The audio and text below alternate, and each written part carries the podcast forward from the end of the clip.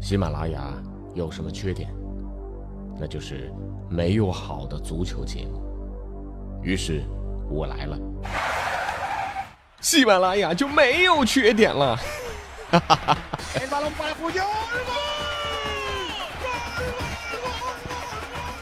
我是俊君，喜欢足球，听足球欢乐多。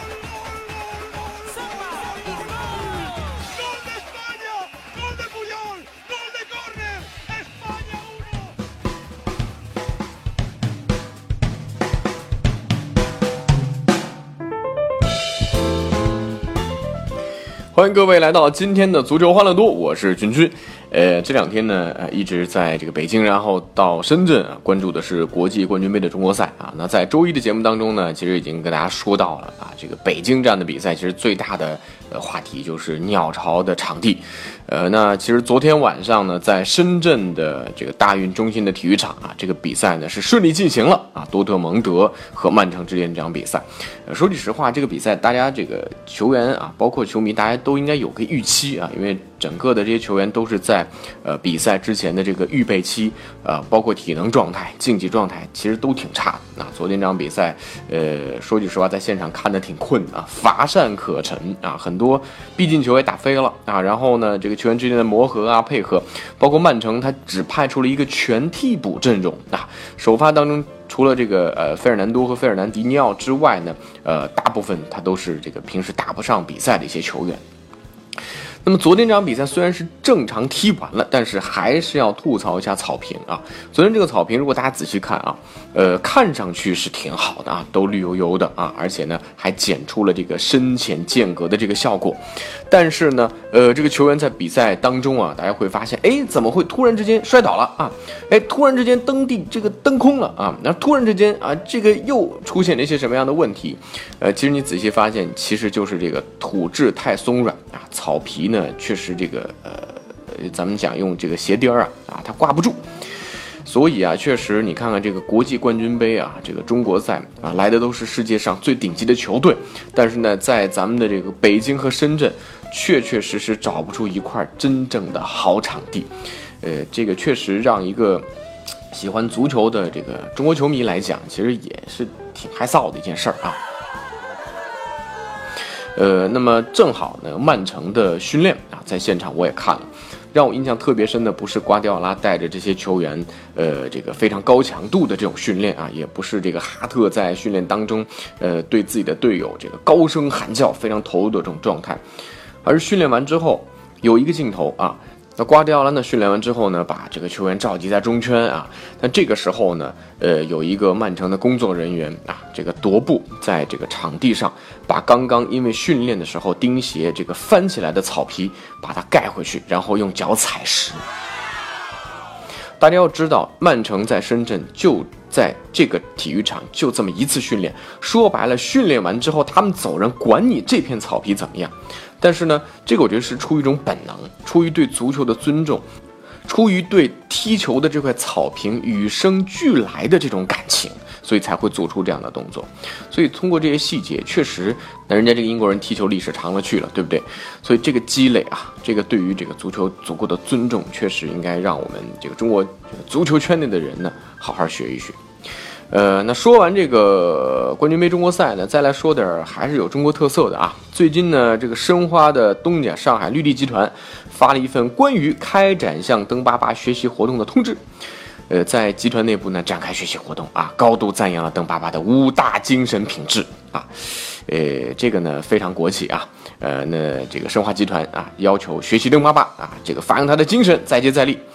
呃，这个绿地要求把登巴巴学习活动和两学一做的活动结合起来啊，呃，让全体员工敢于在转型升级的大潮当中亮剑。其实我最早在朋友圈看到这个文件的时候呢，我以为是这个好事的网友 PS 出来的啊，直到各大网站升级报道才知道，我天哪，这文件居然是真的。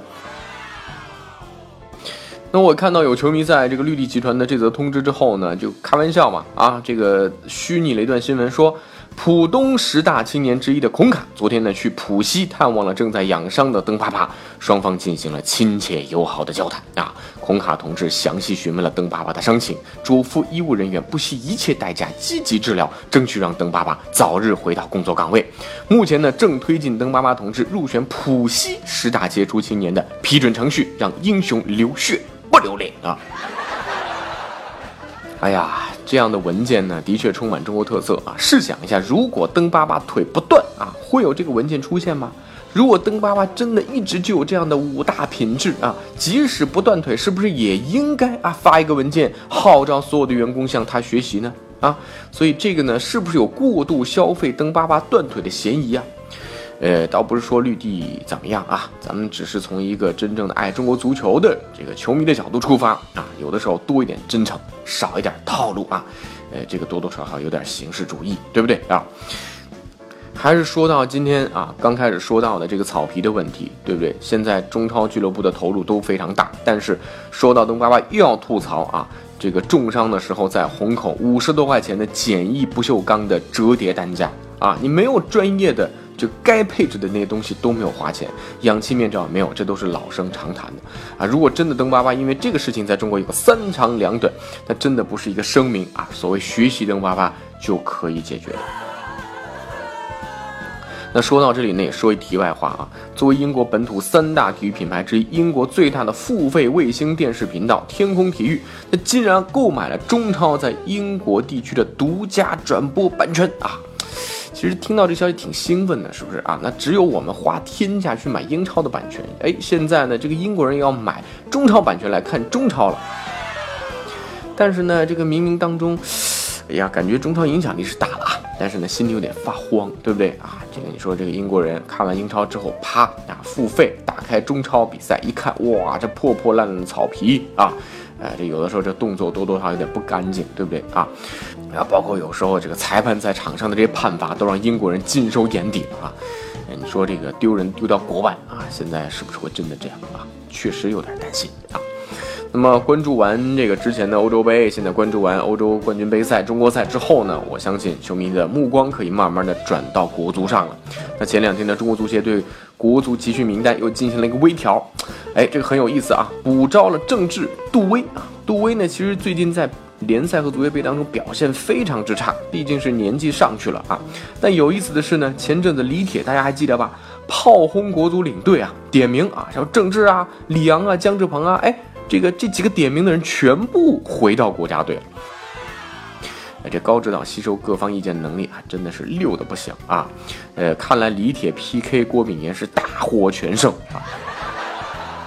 呃，不过这离十二强赛越来越近了啊！这高指导试来试去啊，到底呃有没有一个自己心仪的阵容呢？啊，到底高指导会在十二强赛当中如何排兵布阵？啊，我们足球欢乐多也会和大家一起来关注啊！好了，那以上就是今天足球欢乐多的全部内容了。我是君君啊，敬请各位关注微信公众号“足球欢乐多”，也可以来微博搜索“足球欢乐多 FM”。足球欢乐多的 QQ 群是幺七七幺六四零零零零。我们下周一再见。